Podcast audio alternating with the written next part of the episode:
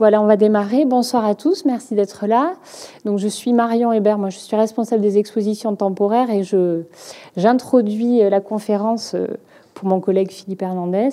Donc, on accueille ce soir, on est très heureux, Pascal Horry, qui est professeur d'histoire contemporaine à Paris-Sorbonne, Paris-Sorbonne, et qui a été euh, membre du comité scientifique de l'exposition. Euh, donc, euh, j'ai eu le bonheur de le côtoyer pendant deux ans. Et merci. Et du coup, Pascal a nourri de son regard plutôt d'historien de la culture notre sujet des bistrots, cabarets, cafés, et a également écrit un très très beau essai dans le catalogue de, de l'exposition que je vous invite à, lire parce qu'il est passionnant sur le mythe du café français. Et voilà, l'idée de, cette conférence, c'est de, euh, c'est la deuxième conférence. On a une conférence avec Stéphane Guégan et, Pascal va parler du, café, de, ce mythe, euh, et compléter donc notre approche euh, pluridisciplinaire du, sujet. Voilà, bonne conférence. La conférence, je crois, dure à peu près une heure et après, il y a un temps de questions si vous le souhaitez. Merci Marion, merci à Élise et merci à, la Cité qui a commencé visiblement sous de beaux auspices. déjà en tant que cité, puis maintenant en franchissant un, pas supplémentaire avec la première exposition temporaire, qui visiblement est un succès, si je peux me permettre de faire de la publicité.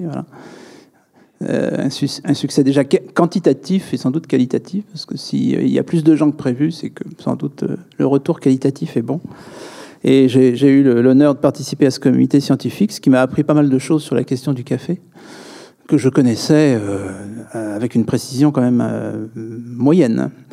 Et, donc je me suis instruit. Je me suis instruit aussi pour ces quelques mots que je vais vous dire ce soir, hein, parce que je ne suis pas un historien du café, mais c'est vrai que ce qui m'intéressait, c'était de resituer euh, ce, petit mythe, mais ce mythe quand même est incontestablement national dans une perspective plus, plus large. Euh, mythe, c'est un, c'est un terme euh, redoutable, mais que je n'hésite pas à utiliser en précisant quand même petit mythe. Il y a des grands mythes et des petits mythes. Je ne sais pas s'il y a des moyens mythes, mais en tous les cas, c'est un petit mythe, mais qui fait partie du plus grand mythe qui s'appelle le mythe national français. J'ai cru comprendre quand même que la question de l'identité française, de la France, était un peu posée en ce moment. Bon, voilà. Donc ce n'est pas une question tout à fait obsolète, quelle que soit la réponse qu'on lui donne. Euh, je voudrais en revanche donner tout de suite une réponse à une question que vous pouvez vous poser depuis le début de, cette euh, conférence. qu'est-ce que j'entends par mythe? Non pas qu'est-ce que ça veut dire mythe, mais moi la définition que je donne, à mythe, qui est celle à partir de laquelle je travaillerai avec vous ce soir. Voilà. Euh, le mythe, c'est évidemment pas euh, une sorte de synonyme un peu prétentieux de fable, d'illusion, de conte, de fantasme, etc. Non, le, mythe, c'est quelque chose de structurant et c'est surtout un récit. C'est un récit structurant et signifiant euh, par lequel une communauté, pourrait-on dire même plus largement une collectivité, mais souvent organisée en communauté, d'une certaine façon donne sens à son existence à travers ce récit, qui est souvent un récit des origines, un récit des valeurs, un récit de la projection dans l'avenir, etc. Et pour être très clair, aucune collectivité n'échappe à la nécessité du mythe. Hein. Donc le mythe, c'est pas une cerise sur le gâteau, c'est tout simplement ce qui fait tenir la, boutique hein, et la maison. Bon, alors euh, euh, c'est aussi bien applicable à l'échelle nationale, ce qui sera le cas ici, donc de temps à autre, on pourra s'interroger, mais surtout dans la discussion qui suivra, sur ce que ça aurait de spécifiquement français, ce que je vais raconter, euh, ce qui peut s'expliquer par des éléments de francité, disons, disons le mot clairement. Euh, puisqu'on parle beaucoup de patriotisme etc., en ce moment, bon, ça serait quoi la francité? Euh, Mais ça peut s'appliquer à une confession religieuse, ça peut s'appliquer à une famille politique, ça peut s'appliquer à une région, à une ville. Il y a certainement et je salue la présence de Françoise Stalino Desgareilles, euh, historienne entre autres de Bordeaux, mais pas que. Bon, il y a certainement un mythe de Bordeaux, des mythes de Bordeaux, voilà, euh, qu'on peut interroger, que d'ailleurs elle a eu l'occasion d'interroger parmi d'autres. Euh, je pense que c'est applicable à toute collectivité humaine et c'est un sujet tout à fait essentiel et pas du tout, disons, décoratif. Alors, une fois qu'on a posé cette définition, euh, en tant qu'historien, je suis amené effectivement à dire que euh, pour éclairer ce mythe du café, euh, le café est la, est la France? Aux yeux de beaucoup de Français, certainement, et peut-être plus encore aux yeux de beaucoup d'étrangers, en tous les cas c'est une confirmation par le regard étranger, ce qui est toujours important. Hein. Quel est le regard des étrangers sur Là aussi, euh, ce qui se passe depuis 48 heures, par exemple, est tout à fait intéressant. Quel est le regard de l'étranger sur ce qui se passe en France, en général euh, Si c'est historique, euh, et si c'est historien, par la manière dont je vais le prendre ce soir, eh bien c'est assez dire que rien n'est donné, tout est construit, c'est-à-dire que le café, il n'est pas tombé du ciel comme ça, il a une histoire, une histoire relativement courte, donc c'est un petit mythe moderne. Relativement courte dans la mesure où on peut dire que l'essentiel des attributs du café, tels que ce soir encore on peut euh, les considérer, alors euh, positivement, négativement, avec ironie, peu importe, mais il est posé là, ce petit mythe du café. Ça s'est construit en, l'espace de deux siècles, entre le milieu du XVIIIe siècle et le milieu du XXe siècle. Dis bien milieu du XXe siècle, c'est-à-dire que nous sommes déjà un peu loin, plus de 50 ans, de, de ce moment où tout s'est constitué. Je pense que depuis, grosso modo, les années 50, Rien de fondamental n'a sans doute bougé dans le mythe du, café, mais même si ça devait avoir bougé, c'est pas très grave, ça ne retient rien à la démonstration. Et ces deux siècles eux-mêmes doivent se resituer dans une histoire plus longue, mais j'insisterai évidemment sur cet espace de deux siècles, parce que c'est là que se constitue le, mythe. le mot café, l'idée de café, l'usage du café est antérieur au milieu du XVIIIe siècle, et d'autre part, effectivement, le mythe, une fois bien structuré, fonctionne parmi nous au-delà du milieu du XXe siècle. En quelque sorte, euh, cet, espace se situe entre Ramponneau, sur lequel je vais revenir. Alors, les images que vous allez voir sont empruntées entièrement à l'exposition. Hein, entièrement à l'exposition, comme je, faisais cette exposition pour cet exposé pour vous, je l'ai fait sur l'exposition. Euh, c'est loin, bien entendu, de donner une idée précise de ce que vous voyez dans l'exposition pour les malheureux qui n'auraient pas encore visité l'exposition, je le signale. Euh, mais tout est pris dans l'exposition. Euh, avec des statuts variables, euh, des documents plus ou moins mis en valeur, mais enfin, ça, vient du, fond iconographique de l'exposition. Donc, ces deux siècles vont de Ramponneau, je reviendrai sur cet illustre Ramponneau, jusqu'aux deux magots. Là, vous avez, à mon avis, une photo absolument superbe. Moi, je suis tombé en raide devant cette photo d'un grand photographe méconnu américain, Saul Leiter. Je terminerai sur cette photo. Et comme vous le devinez peut-être, parce que vous êtes des iconographes avertis, vous voyez que ça se passe au Deux Magots. On voit M-A-G-O-T-S. Hein, ça se passe au Deux Magots en 1959. Voilà, donc c'est entre ces deux moments que se constitue euh, le, mythe. Euh, premier constat, ce sera ma première partie. Deuxième constat, euh, ça amène à réfléchir sur le succès, l'installation de ce mythe qui doit entre autres s'expliquer par une sorte d'utilité sociale qui amène à interroger le café en termes de fonction. De fonction sociale, donc de fonctions d'ailleurs économiques, politiques, culturelles, qui sont des fonctions d'ailleurs à la fois collectives et individuelles. Et enfin, euh, ce café, c'est un écran sur lequel la société française, mais aussi les sociétés étrangères, euh, projettent, projettent quoi? Ben, Leur imaginaire, et ça sera le troisième temps, celui de la culture du café, à la fois dans les représentations et même dans les pratiques proprement dites du, café. Alors, il faut rappeler qu'évidemment, ce qui est intéressant dans la nationalisation française du café, c'est qu'il ne vient pas de France. Hein. Par définition, et là, je ne vais pas m'étendre là-dessus. Je peux renvoyer euh, en particulier au texte que signalait Marion tout à l'heure, euh, dans le catalogue, et, euh, tout ce que vous pouvez connaître sur l'histoire du, café. Le café, en tant que boisson tonique et à d'autres qualités diverses et variées, nous vient d'Orient, nous vient de l'Empire ottoman, et l'espace de consommation du café est d'abord assez récent, 15e, 16e siècle, et d'autre part est, pour simplifier, turc. En tous les cas, j'irai plutôt ottoman parce que ceux qui vont évidemment nous, l'introduire en Occident seront généralement des chrétiens, des chrétiens de l'Empire ottoman. Hein, on parle beaucoup des chrétiens d'Orient aujourd'hui. Ils étaient beaucoup plus nombreux proportionnellement encore, comme vous le savez, à l'époque. Et ce sont souvent des intermédiaires. Et ce sont des Arméniens, et ce sont des Grecs, et ce sont des Égyptiens coptes, etc., qui vont introduire cette consommation du café chez les chrétiens.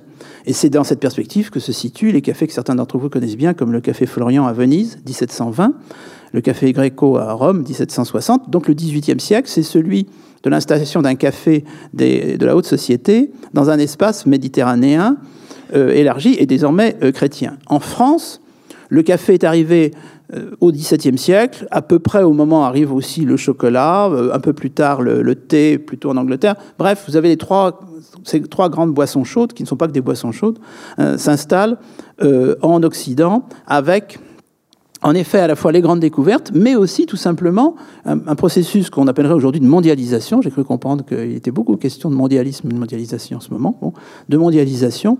Et une des traces de ça, qui n'est donc pas du tout négligeable, c'est l'élargissement de la palette de cette consommation de toniques divers et variés, pas seulement toniques, je le répète, euh, dans lesquels figure évidemment le café. Euh, et le café en tant que boisson va devenir une boisson à la mode dans un pays comme la France, et là je vais me focaliser sur la France, celle de la fin de l'Ancien Régime, celle donc plutôt du règne de Louis XIV, du règne de Louis XV et du règne de Louis XVI, c'est sous Louis XIV que s'installe par exemple le café Procope, qui reste aujourd'hui une enseigne, mais enfin qui est devenu un restaurant, mais qui a été effectivement euh, sous l'égide d'ailleurs d'un Italien, Procopio, un, Sicilien en l'espèce, et qui remplace un de ces Ottomans qui ont fait la transition, va devenir une référence, euh, et va être déjà ce qui explique la fortune du mot dans les élites au XVIIIe siècle, euh, un salon, c'est-à-dire que ce lieu où on consomme en particulier du café, mais très vite autre chose, euh, pas que, euh, va être une variété ouverte à un assez large public du salon. Ce qui annonce quelque chose qui est la grande révolution, qu'on ne connaît peut-être pas assez, même en France où elle a eu pourtant lieu, qui est l'invention du restaurant. Je rappelle que, là je vais vous parler des années 1760, c'est à peu près à ce moment-là, 60, 70, 80, la fin du règne de Louis XV, le règne de Louis XVI, bientôt la Révolution française, qui a inventé le restaurant. Je dis bien inventer le restaurant. Et le restaurant, ça voulait dire quoi? Ça voulait dire qu'on proposait euh, un cadre de grande maison digne d'un hôtel particulier. C'est également la grande époque de l'invention de l'hôtel particulier, le XVIIIe siècle. Euh, un cadre, un service de grande maison, une cave de grande maison, une cuisine de grande maison, en échange de quoi? Non pas comme dans l'hôtel particulier dont je viens de vous parler, en échange d'un titre de noblesse, d'une relation personnelle, en échange d'argent. Donc je viens de vous définir le monde moderne. Ça, c'est une révolution intégrale. Et ça, c'est le XVIIIe siècle. Bah, D'une certaine façon, le café, comme le café de la Régence, pour ceux d'entre vous qui ont lu et relu, j'espère que vous lisez et relisez Diderot, bon, le neveu de Rameau, ça se passe dans un café, le café de la Régence. Aujourd'hui, il y a, à côté du Palais Royal, parce que tout ça, ça se passe dans le quartier où il faut que ça se passe, 1760, 70, 80, c'est le Palais Royal. C'est là que la Révolution française va commencer. C'est là que le monde le monde occidental bascule, c'est le quartier du Palais Royal. C'est là que s'installent les premiers restaurants, c'est là que s'installe le Café de la Régence, comme par hasard. Aujourd'hui, le Café de la Régence, c'est une adresse, c'est un restaurant tout à fait, euh, je dirais, anodin, euh, honorable mais anodin, mais euh, qui est à peu près sur l'emplacement, effectivement, du Café de la Régence de l'époque du neveu de Rameau.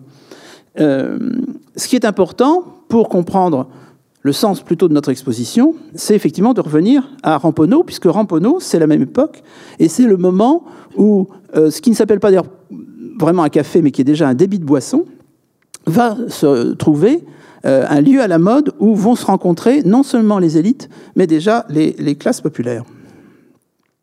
Alors, ce qui est intéressant, c'est que dans ce document qui figure donc dans l'exposition, avec un autre document sur euh, Ramponneau, il s'agit d'une image rétrospective. Parce que là aussi, il faut être historien, c'est-à-dire que ce n'est pas du tout une image de l'époque, c'est une image de 100 ans d'après, 1877, euh, d'un certain Eugène Benjamin Fichel. C'est-à-dire qu'on est au début de la Troisième République, à un moment où le siècle des Lumières est devenu un mythe lui aussi. Donc on est en train de vous représenter un mythe, à savoir la rencontre euh, entre les classes sociales.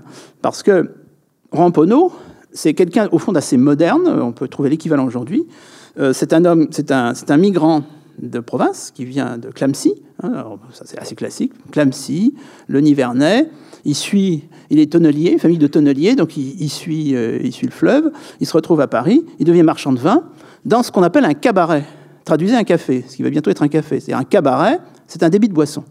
Ça va s'appeler le tambour royal, ça va être l'endroit où il faudra être pendant 10-15 ans. Voltaire en parle, tout le monde en parle, et ça se situe dans le quartier où il faut aller pour s'encanailler un peu, pour, fêter, euh, un, quartier festif. Vous, auriez l'équivalent aujourd'hui, dans certaines parties de Bordeaux, de Paris, de New York euh, ou de Pékin, des quartiers festifs où il faut être.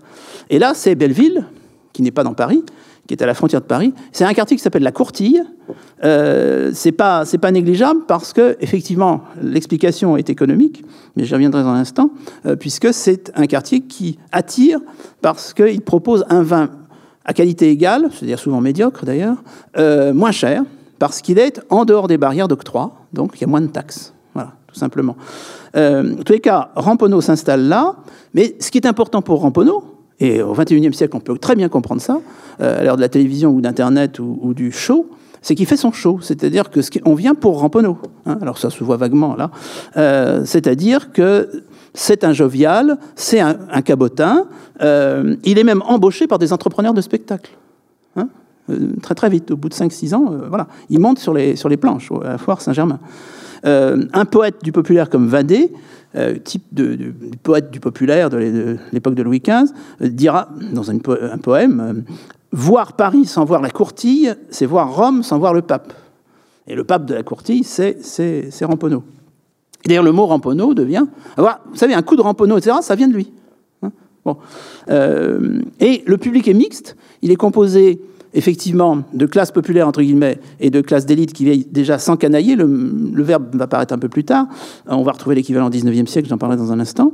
Et le, public, par ailleurs, des, habitués, euh, va comprendre va surreprésenter des groupes qu'on va retrouver faisant renverser, faisant tomber la Bastille, peu de temps après. Les gardes françaises, par exemple, c'est-à-dire des soldats, mais proches du peuple, bloqués d'ailleurs par les aristocrates dans leur avancement, etc., qui sont ceux qui vont faire tomber la monarchie, ou du moins euh, tomber les, conservateurs en juillet 89, parce qu'ils vont passer du côté du peuple.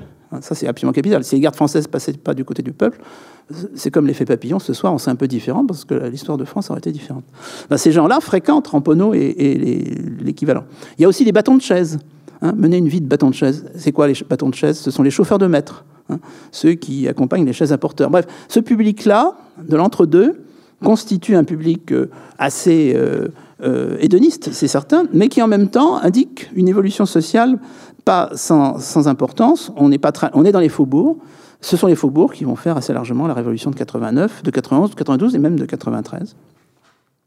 Euh, et puisque je parlais d'encanaillement, le quartier de la Courtille, au-delà de Ramponneau, qui va prendre sa retraite euh, glorieusement assez vite parce qu'il a fait fortune, justement, euh, il va d'ailleurs s'ennuyer après, il va essayer de rebondir, enfin peu importe la biographie ici de Ramponneau. l'encanaillement, là le mot va apparaître, au 19e siècle, va se poursuivre dans des quartiers analogues, peu à peu, ça va se décaler, puisque la courtille, à un certain moment, va être rejointe par l'octroi, donc il faudra aller un petit peu plus loin. Et vous savez qu'au même moment, les peintres, au XIXe siècle, les peintres vont choisir de se retrouver à Montmartre parce que le prix du mètre carré est tout simplement plus bas. Plus tard, Montparnasse, plus tard, aujourd'hui, euh, euh, même Montreuil est un peu cher, c'est Saint-Ouen, euh, Ivry-sur-Seine, etc. Donc il y a une dimension économique.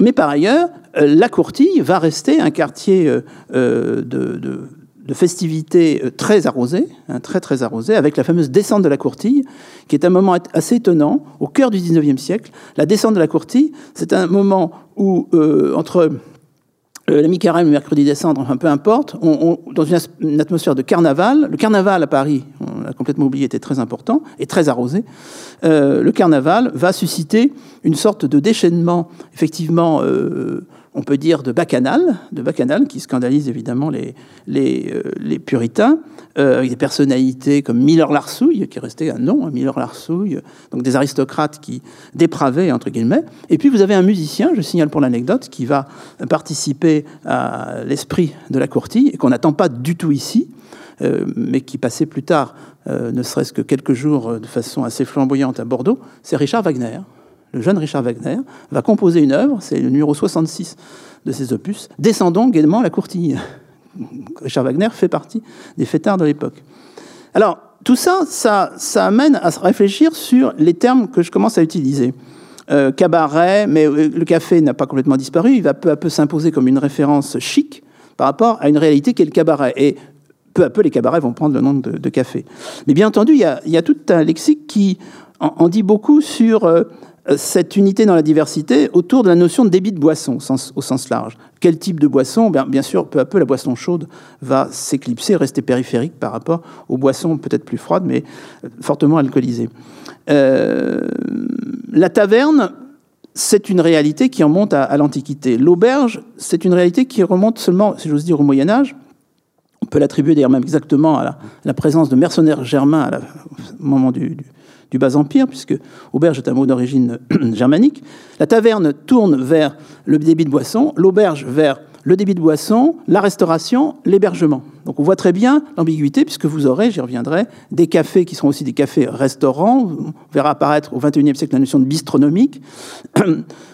En revanche, la notion d'hébergement nous ferait basculer effectivement dans une autre réalité, mais ça permettra de conserver par exemple la notion de bar d'hôtel. Le cabaret, au XVIIe, au XVIIIe siècle, c'est un terme comme souvent dans cette zone-là, un terme plutôt du nord de la culture française, euh, d'origine pas vraiment germanique au sens strict, mais sans doute néerlandaise, flamande, éventuellement picarde, enfin, il y a une certaine incertitude. Et euh, on verra tout à l'heure une image de François Boivin, qui est donc dans l'exposition. Ça s'appelle Intérieur de cabaret en 1859. En réalité, on dirait aujourd'hui sans doute intérieur d'un café, d'un cabaret populaire. Et le terme de cabaret est en train de mourir justement euh, au milieu du, du 19e siècle. Alors c'est là que se pose évidemment la question de savoir d'où vient ce fameux mot de bistrot. Alors je pense que vous connaissez déjà assez d'histoire pour savoir que ça ne vient pas des Cosaques russes. Hein qui aurait dit en 1814 puis en 1815, parce que c'était des soifards, etc. Ça, c'est le mythe russe. Bistro, bistro, vite, vite, euh, bon, de l'agnole. Non. Ça, c'est euh, l'invention de la tradition, c'est le, type de petite légende urbaine qu'on aime bien, mais on n'a aucune trace du mot bistrot à l'époque des Cosaques, la présence des Cosaques à la chute de Napoléon.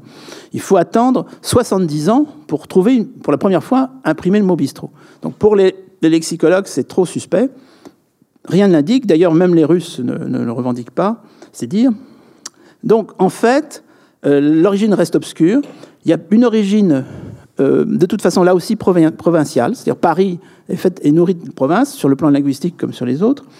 Euh, on parle d'un terme lié au vin venu du, Poitou qui serait bistrot à UD, mais c'est assez discuté. Je me demande d'ailleurs s'il n'y a pas une synthèse mais pour l'instant, et peut-être définitivement, on ne saura jamais, euh, entre un mot qui existait dès les années 1840, qui est le mastroquet, vous l'avez parfois croisé, hein, un mastroquet, euh, qui lui aussi vient du flamand, Meisterke, euh, le maître d'une auberge, donc qui descend peu à peu. Vous voyez, vous avez, quand les Picards et les gens du Nord s'installent à Paris, ils apportent comme ça des mots, dont mastroquet.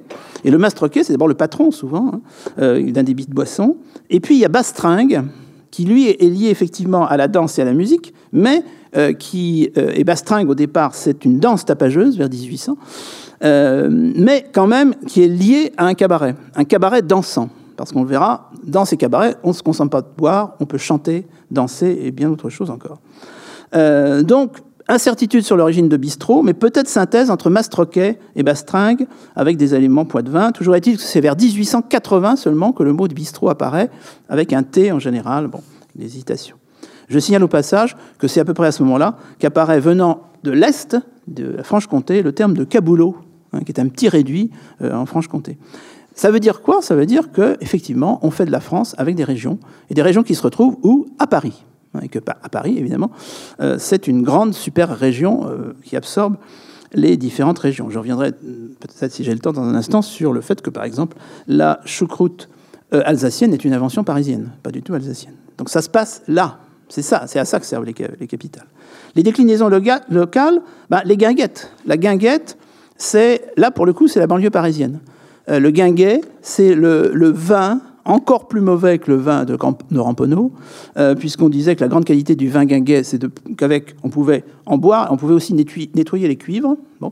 Et donc ce vin-là, euh, il faudrait quand même penser que euh, on est au moment de bascule, milieu du 19e siècle, les régions vont se spécialiser, le Languedoc, etc. Mais jusque-là, beaucoup de régions font du vin et auraient eu vraiment intérêt à ne jamais en faire. Mais, puisqu'il fallait du vin de messe, etc. Donc le guinguet, c'est ça. Et c'est une fois de plus un effet économique, c'est-à-dire que c'est un débit de boisson là où on paye moins de taxes, d'où la notion de, de guinguette. Malgré tout, on peut dire qu'on a déjà à cette époque-là, dans ce lexique, des éléments qui euh, vont nous permettre de comprendre, dans un deuxième temps, les, fonctions de ce, de ce lieu, puisqu'on sent bien que la musique, hein, bastringue, la chanson avec, à côté de guinguettes, les goguettes qui s'installent dans les guinguettes. Hein. Les goguettes, ce sont des sociétés chantantes. Euh, et puis, l'apparition du bal commercial qui va remplacer le bal populaire sans, droit d'entrée, tout ça va se cristalliser sur ces lieux festifs populaires dans lesquels les élites s'encanaillent, pendant que par ailleurs les élites continuent à fréquenter des lieux qu'elles vont appeler cafés, qui seront plutôt dans le centre, dans le centre des villes. Et puis comme c'est le nom honorable, progressivement ce terme va être adopté même par la périphérie. Et ce qui va être important au XIXe siècle, c'est que on va commencer à retrouver le nom de café aussi dans des lieux euh, qui vont être des lieux au fond de contact avec la nature. Donc ça, c'est dans l'exposition Un petit vuillard, qui est un petit vuillard, mais quand même de bonne, euh, de bonne qualité. café au bois de Boulogne. Donc café au bois de Boulogne, 1897-98. Donc café, vous le voyez en plein air, le jour des 100, au bois de Boulogne, c'est-à-dire un lieu de loisirs typique de cette deuxième moitié du XIXe siècle. Comme vous le savez, ces grands bois, bon, ceux de Paris, mais il y a l'équivalent en province, les grands, les, grandes, euh, les grands parcs qui sont construits dans toutes les capitales régionales de, de France et de Navarre au XIXe siècle, tout ça est très lié au, Second Empire. Des lieux de, convivialité euh, qui supposent, et ça je voudrais quand même insister sur ce point avant de passer au, deuxième, qui supposent qu'en fait, euh, nous ayons affaire, bien sûr, à une culture euh, la culture française qui est fondamentalement chrétienne et de déclinaison catholique. C'est-à-dire qu'on n'est pas dans une culture abstème comme la culture musulmane, au moins dans son interprétation euh, majoritaire. On n'est même pas dans la version protestante, rigoriste. Je rappelle qu'en anglais, puritanisme veut encore dire majoritairement, et en les cas voulait dire au départ, protestant rigoriste, et non pas puritain au sens moral. Mais on voit bien le lien. Donc il est évident que les pays catholiques ont été d'emblée beaucoup plus ouverts à ce type de convivialité, ce qui ne veut pas dire qu'il n'y ait pas beaucoup de choses à dire sur la tradition du pub, par exemple. Mais là, la manière dont le café va être ouvert, y compris aux femmes, par exemple, bah, ça ne peut se comprendre que parce que vous avez euh, des choix euh, culturels, et en particulier religieux, qui prédéterminent la manière dont les Français vont, mais aussi donc les Italiens, les Espagnols, mais on pourra s'interroger sur la dimension française de tout ça, vont euh, se situer par rapport à, euh, bah, disons-le, une forme de convivialité, mais aussi de plaisir, de plaisir supposant l'absorption de boissons alcooliques dans, un cadre certes réglementé, mais qui ne se traduit pas par la prohibition. Alors, quelles sont les fonctions de, ce lieu maintenant qu'il commence à se cristalliser sous nos yeux?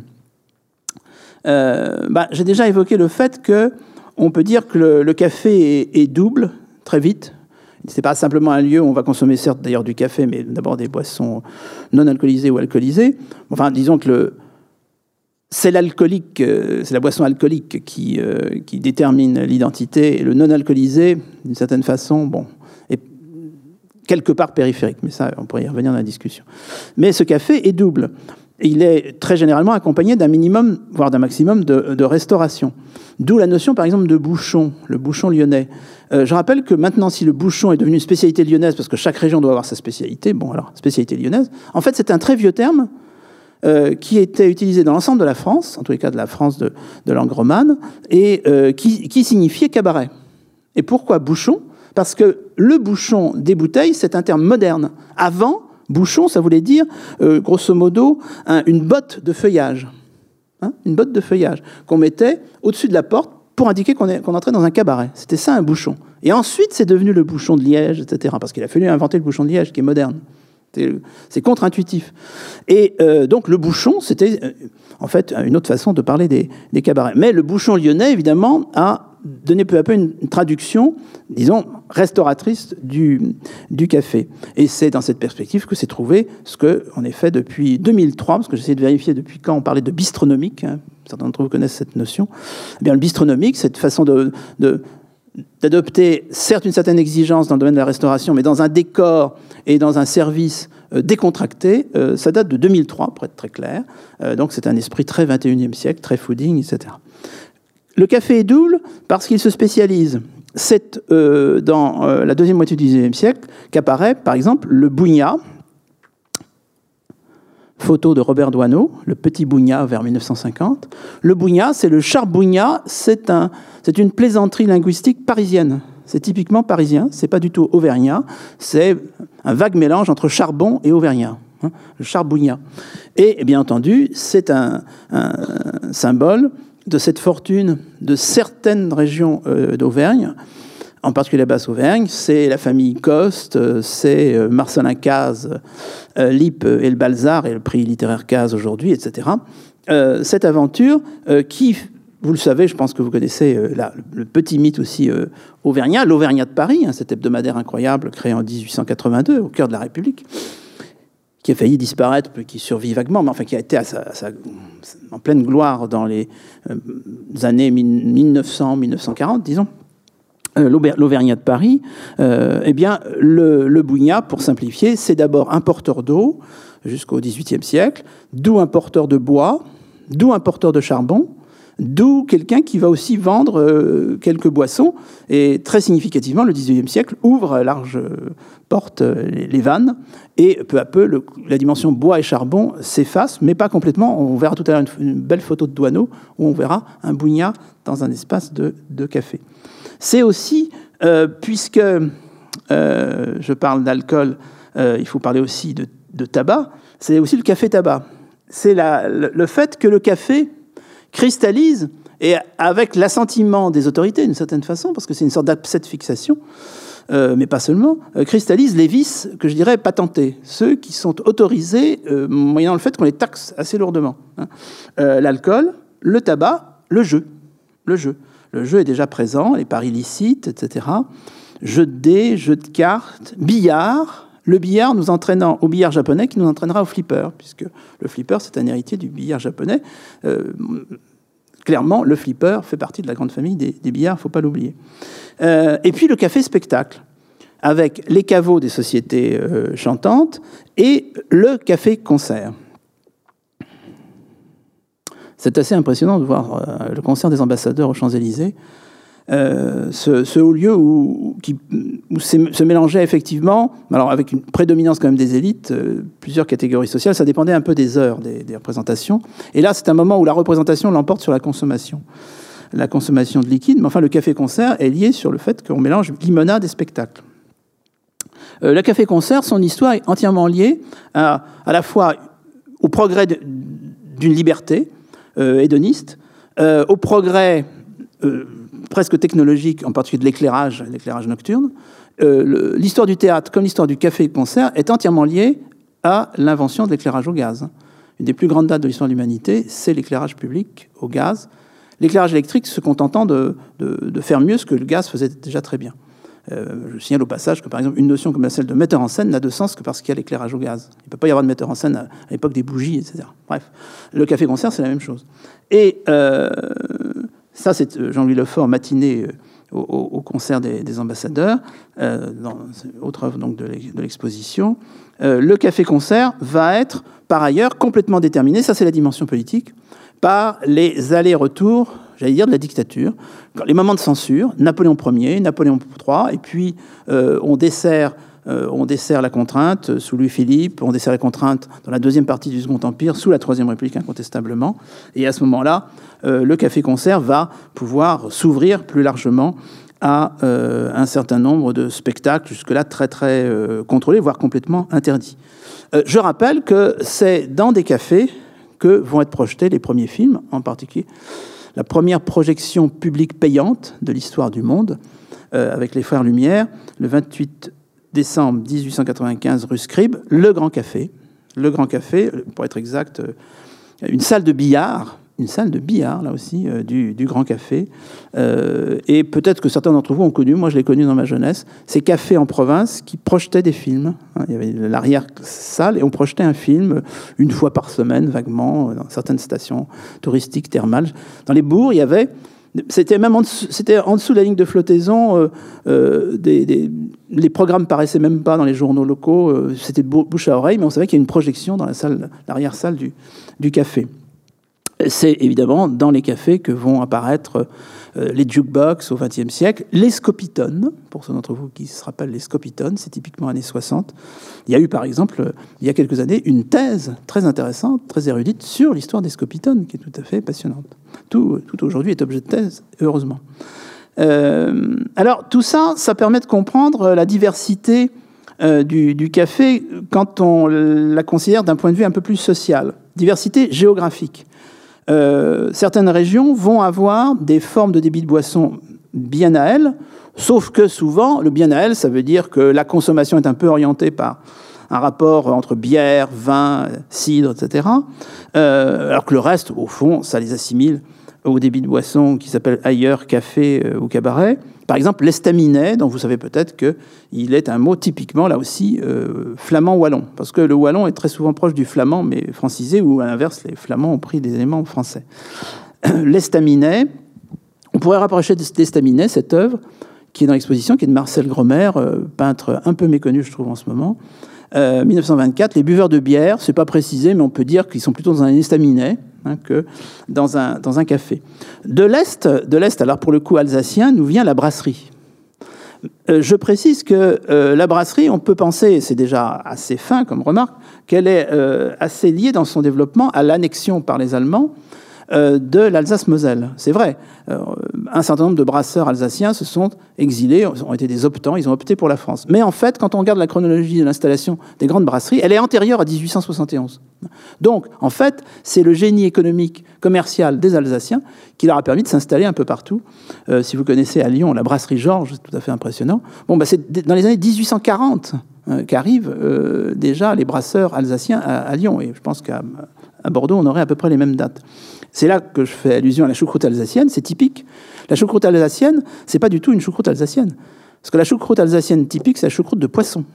Les poissons du Rhin et de l'île, etc. Euh, pour qu'il y ait la choucroute alsacienne, il faut qu'il y ait la rencontre entre la tradition de la choucroute, puisque ce qui fait l'identité de la choucroute, c'est la choucroute. Qu'est-ce qu'on y met? C'est un peu comme la paella, la pizza, c'est bon, après, une variation. Euh, c'est la rencontre avec la charcuterie parisienne. Et la rencontre de la charcuterie parisienne et de la choucroute alsacienne, ça donne la choucroute dite alsacienne parce qu'elle est vendue à Paris par des Alsaciens.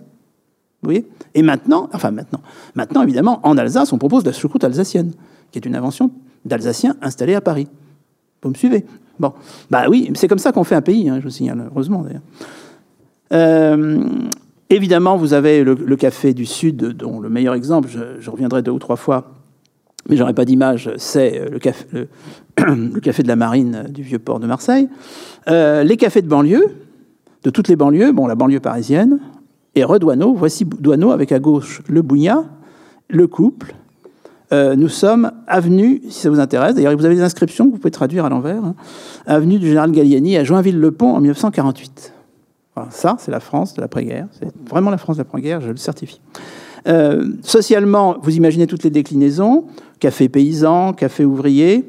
Alors café ouvrier, c'est là qu'on trouve François Bonvin, dont je vous parlais tout à l'heure, intérieur de cabaret en 1859. Ce sont en fait des ouvriers ou assimilés, quelques, quelques artistes euh, pas tout à fait bourgeois bohème à l'époque, mais plutôt bohème bohème, euh, mais aussi des ouvriers.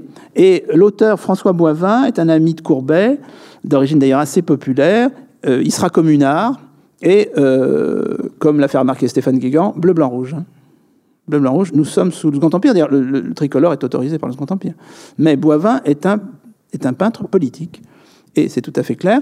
Et c'est une manière à la hollandaise. Hein. nous sommes devant la grande tradition hollandaise nous sommes devant les frères Lenain aussi. Euh, c'est une manière d'exalter la noblesse des classes populaires qui font euh, ce qui fait peur à certains.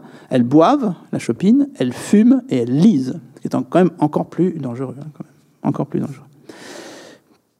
Mais au même moment, euh, ben, les, élites, qui ont toujours existé comme les classes populaires, mais avec les circulations qu'on sait, eh bien, elles découvrent un mot qui vient alors des États-Unis. D'ailleurs, c'est à mon sens première Premier signe d'américanisation, c'est le bar. Ça ne vient pas vraiment d'Angleterre, c'est le modèle américain. D'ailleurs, souvent, on va dire bar américain. Le bar room, d'ailleurs en français, on dit d'abord un bar room dès les années 1830. 1830, hein, je ne parle pas de 1930. Le bar room, sous Louis-Philippe, parce qu'il y a un comptoir. Et on se met au comptoir qu'on appelle une bar, B-A-R, à partir de bar, B-A-2-R-E. Euh, et après, vers 1857, on supprime room, ça devient le bar. Et le bar, c'est plutôt chic, c'est souvent lié à l'hôtel, mais pas seulement. Ici, au bar anglais, Georges Bottigny, un jeune peintre Montmartre disparu à 33 ans, au bar anglais, élégante au petit chien, 1899. La notion de bar américain, bon, il faudrait commenter euh, en détail. Euh, Bottigny est un, auteur intéressant, un peintre intéressant, complètement oublié. Pas simplement parce qu'il est mort à 33 ans, enfin bref, euh, des profondis. Et oh, la même année, le jeune Jacques Villon cette lithographie où il est question d'un American bar. American bar. Et d'ailleurs, regardez, il y a une erreur, si je peux me permettre de le signaler. Euh, Jacques Villon, le grillon américain bar concert. Non, c'est le grillon American bar. Voilà, je suis désolé de le dire, c'est pas, pas le grillon américain. C'est le grillon American bar concert. Donc l'anglicisme est déjà... Bon. Et euh, bar américain, bon, c'est effectivement euh, le, comptoir, mais le, comptoir euh, où on peut servir des cocktails. Enfin bon, voilà, euh, on connaît déjà maintenant très bien ça. C'est souvent lié à un hôtel ou pas. Alors du coup, quand j'ai vu l'adresse qui est à côté de la Sorbonne, j'ai vérifié 20 rue Cujas. Aujourd'hui, c'est une salle de cinéma qui s'appelle Acaton hein, euh, et un hôtel. Mais ce n'est plus, plus un bar américain.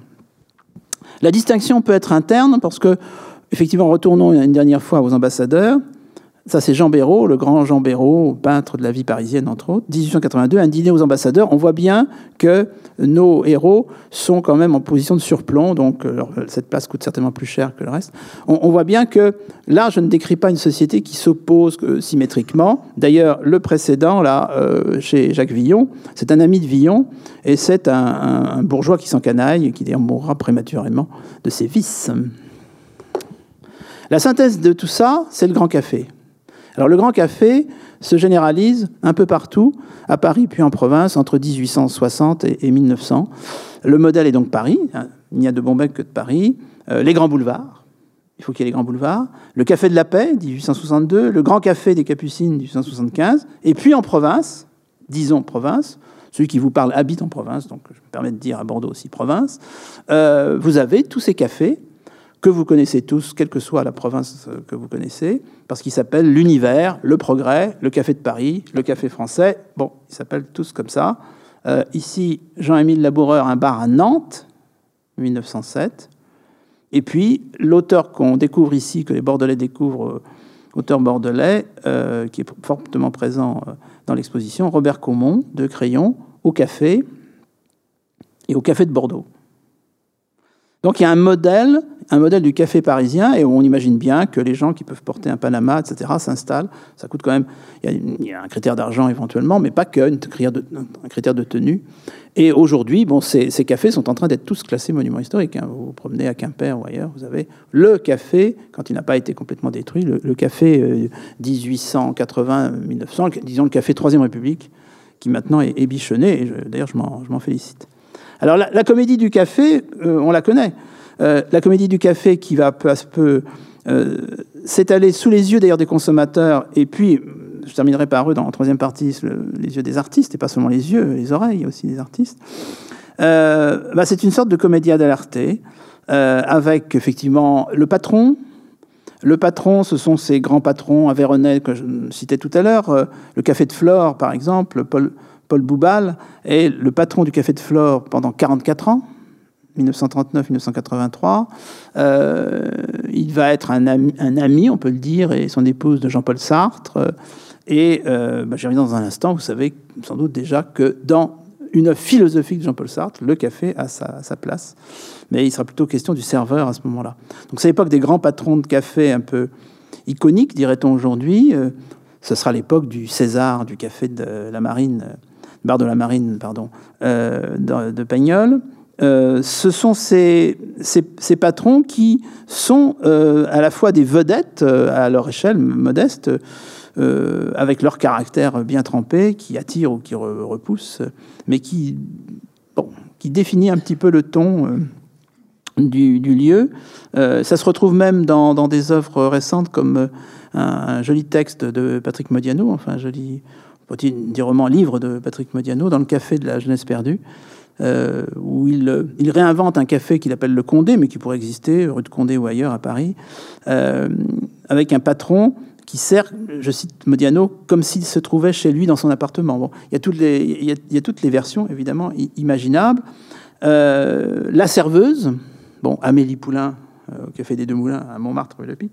Le serveur, c'est là que je reviens à Jean-Paul Sartre, euh, le fameux Pascal du Café de Flore, le Mozart de sa profession, dira un historiographe du Café de Flore, euh, puisqu'il y a quand même deux ou trois pages de Lettres et le néant, hein, et le néant de Jean-Paul Sartre, qui sont consacrées euh, au garçon de café et à la manière dont le garçon de café joue à être un garçon de café. Et effectivement, quand Jean-Paul Sartre écrit ça en 1942, ça sort en 1943, il a sous les yeux Pascal du Café de Flore qui circule, qui s'incline, sous ses yeux.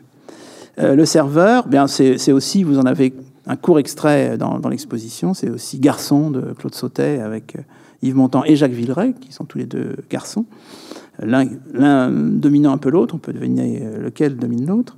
C'est le client, bien sûr, le client mutique, la notion de, de clients les yeux perdus dans le vague. on voilà, l'a trouvé d'ailleurs dans certains tableaux de l'exposition et certains tableaux qui ne sont pas malheureusement dans l'exposition parce que trop cher à, assurer. Euh, mais aussi le client trop bavard. Euh, C'est-à-dire qu'insensiblement, on en arrive à cette culture du café, euh, puisque le café va générer une littérature de café assez spécifique. J'en donnerai deux exemples, mais il y en a quand même des dizaines. Les brèves de comptoir, bien sûr, de Jean-Marie Gouriot. Je rappelle que Jean-Marie Gouriot, c'est un pur produit de l'école Harakiri Charlie Hebdo, qui a produit des dizaines de volumes de, de, brèves de comptoir, euh, et d'ailleurs symboliquement, qui a décidé d'arrêter, si vous êtes des fidèles de Gouriot, qui a décidé d'arrêter sa collecte et reconstitution peut-être des brèves de comptoir après les attentats de janvier 2015. C'est assez significatif, comme la fin d'une époque. Et puis je voudrais signaler aussi euh, quelqu'un qui, qui est une sorte de version plus, plus esthétique et plus radicale d'ailleurs de, de ça, euh, qui est Roland Topor, euh, grand écrivain, ce qu'on ne sait pas toujours, et en tous les cas dessinateur impressionnant, euh, pas, particulièrement gay d'ailleurs, d'un humour très très très très noir, et Roland Topor, qui est l'auteur en particulier d'une série de courts textes qui s'est réunis sous le vocable du café panique. Donc il y a clairement une sorte de, production collective de, de, la culture de café euh, qui nous permet de mieux comprendre, ce sera mon troisième et dernier point, donc, en quoi peut consister cette culture? Est-ce qu'elle nous dit euh, sur euh, la manière dont se représente la France en elle-même ou sous le regard de l'étranger Alors, cette culture du café, elle est nourrie, certes, par un certain nombre de peintres et sculpteurs, j'y reviendrai, et l'exposition est là pour ça, et de photographes aussi, de dessinateurs, mais aussi, bien sûr, d'écrivains, de dramaturges, de chansonniers. De chansonniers, comme on disait au XIXe siècle, encore un peu au XXe, d'auteurs de chansons. Parmi les écrivains, bon, on pourrait en citer beaucoup. J'en sélectionne deux parce qu'ils peuvent vous dire quelque chose. Et puis, d'une certaine façon, ils représentent bien peut-être deux modalités. Une plutôt euh, Troisième République, une depuis euh, France de la quatrième et de la cinquième. Francis Carco, euh, qui sera aussi un auteur de chansons, et pour la période postérieure à la Seconde Guerre mondiale, Antoine Blondin, avec en particulier très beau texte qui s'appelle Monsieur Jadis, ou L'école du soir. Euh, mais vous avez aussi des dramaturges. Hein. la notion de café du commerce est un peu liée à ça. Tristan Bernard, pour la période d'avant 14, Le Petit Café. Et puis la grande trilogie de Marcel Pagnol, qui évidemment en soi est certainement un chef-d'œuvre, avec cette métonymie du lieu et la trilogie, effectivement, Marius, Fanny, César.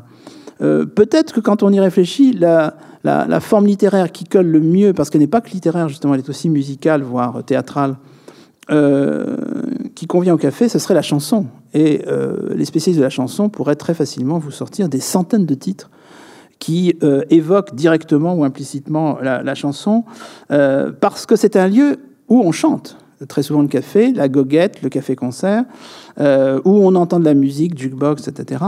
Mais en tous les cas, c'est un lieu qui euh, est chanté aussi. Euh, je donnerai trois exemples pour évoquer chez vous des, souvenirs, mais il y en a donc, je répète, des milliers. Et on les a plus ou moins recensés. Hein. Il, y a des, spécialistes d'histoire de la chanson tout à fait érudits ou fanatiques qui tiennent leur compte. Peut-être le, mode léger, d'ailleurs c'est 1914, c'est du comique troupier, la caissière du Grand Café. Hein. elle est belle, elle est mignonne, c'est une bien jolie personne. Euh, voilà. Euh, de dans la rue, on, peut la voir, elle est assise dans son comptoir. Bon, comique troupe. On a un peu oublié d'ailleurs que c'était du comique troupier au départ, c'est Bach, euh, des gens comme ça. Deuxième modalité, la modalité, je dirais, élégiaque, le doux caboulot, texte de Carco, hein. le doux caboulot fleuri sous les branches et tous les dimanches pleins de populo, etc. Euh, ça, c'est Marie Dubas. Marie Dubas, grande chanteuse réaliste, 1932. Et puis 1956, euh, vous voyez, donc trois époques, 1914, 32, 56, Edith Piaf, Les amants d'un jour. Moi, j'essuie les verres au fond du café, j'ai bien trop à faire pour pouvoir rêver, etc. Vous la connaissez, je suppose, par cœur. Là, on est dans le domaine mélodramatique, voire tragique. Donc le café sert à tout. Hein. Il sert à ça et c'est très bien. Euh, les peintres, les dessinateurs, euh, j'en ai déjà montré, je pourrais en montrer d'autres. Je vais quand même faire un sort particulier à Toulouse-Lautrec, quand même. Très, très, très, très grand Toulouse-Lautrec. Là, c'est une euh, variété lithographique. ça permet aussi de gloser sur la dimension anglo-saxonne de tout ça. on pourrait citer d'ailleurs un, très grand dessinateur qui est très, lié à l'atmosphère des cafés, un anglais. Quand les Anglais aiment la France, c'est très, ça donne des résultats extraordinaires. C'est Ronald Searle, pour ceux d'entre vous qui connaissent l'œuvre de Ronald Searle. Les photographes, bien sûr, le très grand Leiter, donc une autre photo de Leiter. Donc toujours au De Mago, puisqu'on est, en, face du Café de Flore. Donc par déduction, on est au De Mago. Je trouve ça absolument superbe. Je signale que Leiter est un, auteur, donc là on est de 59, complètement inconnu à l'époque parce qu'il fait des photos de mode. Donc pour les premiers spécialistes de la photo, c'est de la merde, puisqu'il fait des photos de mode. Il est, il est vendu au capitalisme. Et puis d'autre part, il fait de la couleur. Alors, non, quelle horreur. Dans les années 50, faire de la couleur. Non. Donc, inconnu au bataillon, il a commencé à être découvert à la veille de sa mort dans les années 2000. Et puis, il y a les cinéastes, évidemment. Les cinéastes, euh, alors je vous recommande de passer le temps qu'il faut, c'est-à-dire quand même un peu de temps dans la salle de l'exposition. Euh, vous avez un mur d'extraits de, films, même si ça passe très vite, vous avez envie de les revoir. Euh, et toutes ces déclinaisons, où, bien entendu, figurent euh, des, films de facture assez classique et de grand succès populaire, à commencer par celui que j'ai déjà cité, Le fabuleux destin d'Amélie Poulain, qui a transformé d'ailleurs le café des Deux Moulins quasiment en monument historique, hein, visité par le monde entier. Je sais pas si, d'ailleurs, peut-être que le café des Deux Moulins est maintenant classé ou partiellement inscrit à, cause du film, puisque ça a été tourné vraiment dans ce café pour les scènes qui concernent le, café en question de la rue Le Pic. Et La Nouvelle Vague, auquel Antoine Debec, dans le catalogue, consacre euh, des pages tout à fait intéressantes. La Nouvelle Vague, euh, avec, il le signale lui-même, des, des, des, cinéastes de la Nouvelle Vague qui sont plus ou moins cafés. Hein. Euh, au fond, Romer, assez. et Antoine fait une, belle analyse d'une page à peu près sur l'amour l'après-midi, avec Bernard Verlet en 1972, devant sa, sa bière. Euh, et puis, quand même, sans doute, euh, euh, beaucoup Godard. Godard, avec des, films de café de Godard, en particulier Vivre sa vie. Six, les six grandes séquences du film se passent dans un, café, quand même. 1962, Bande à part aussi. Et derrière tout ça, effectivement, il y a, je viens de citer donc des artistes français ou suisses, hein, dans le cas de n'exagérons pas, on va dire français. Euh, mais euh, ce qui est intéressant, c'est comment euh, un Hemingway, Henry Miller, un Woody Allen, présent dans l'exposition Midnight in Paris, peuvent jouer sur, alors, sur leur propre fréquentation des bars, peut-être plus que des cafés pour Hemingway, par exemple. Vous savez que Hemingway s'était chargé de libérer un, un endroit précis de, de Paris qui était le Ritz. Donc vous avez des, euh, vous avez des tropismes plutôt chics, et puis vous avez aussi le, le petit, le petit euh, café ou le petit caboulot qui peut attirer euh, bah, George Orwell quand il, quand il est, ce sont ses mots, quand il est dans la dèche à Paris, hein, texte de, Robert, de George Orwell sur la dèche à Londres et à Paris. et puis, et puis les, les, les African Americans, comme on dit maintenant, les Noirs américains, les Blacks, qui dans l'entre-deux-guerres se retrouvent à Paris, hein, respirent mieux à Paris, parce que c'est quand même beaucoup moins suffocant que les États-Unis, mais euh, sont souvent pauvres et fréquentent des, petits rades. Hein, voilà. Et puis ceux qui, comme Woody Allen, prennent plutôt ça au second degré, c'est-à-dire qu'ils ont lu Hemingway, ils ont lu Henry Miller, et ils font de, la francophilie au second degré, quoi. Très, très, très chic au fond, et très, très cultivé.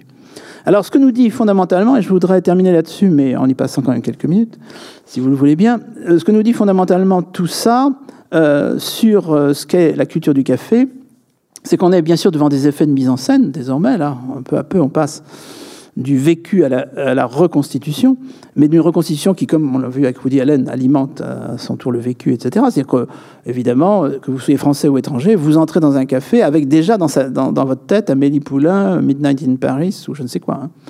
Euh, ou en tous les cas euh, la trilogie de Marcel Pagnol ou une chanson, de Carco ou des choses plus récentes. Euh, mise en scène du collectif et mise en scène de l'individuel, tout, tout, est réuni là. C'est-à-dire que vous avez quand même un lieu qui rassemble de façon populaire et populaire par le contenu, par le public, par les clients, mais aussi par la manière de le concevoir. Une, image de la société bon, et de son fonctionnement. une métonymie de la société, disons, avec des grands mots.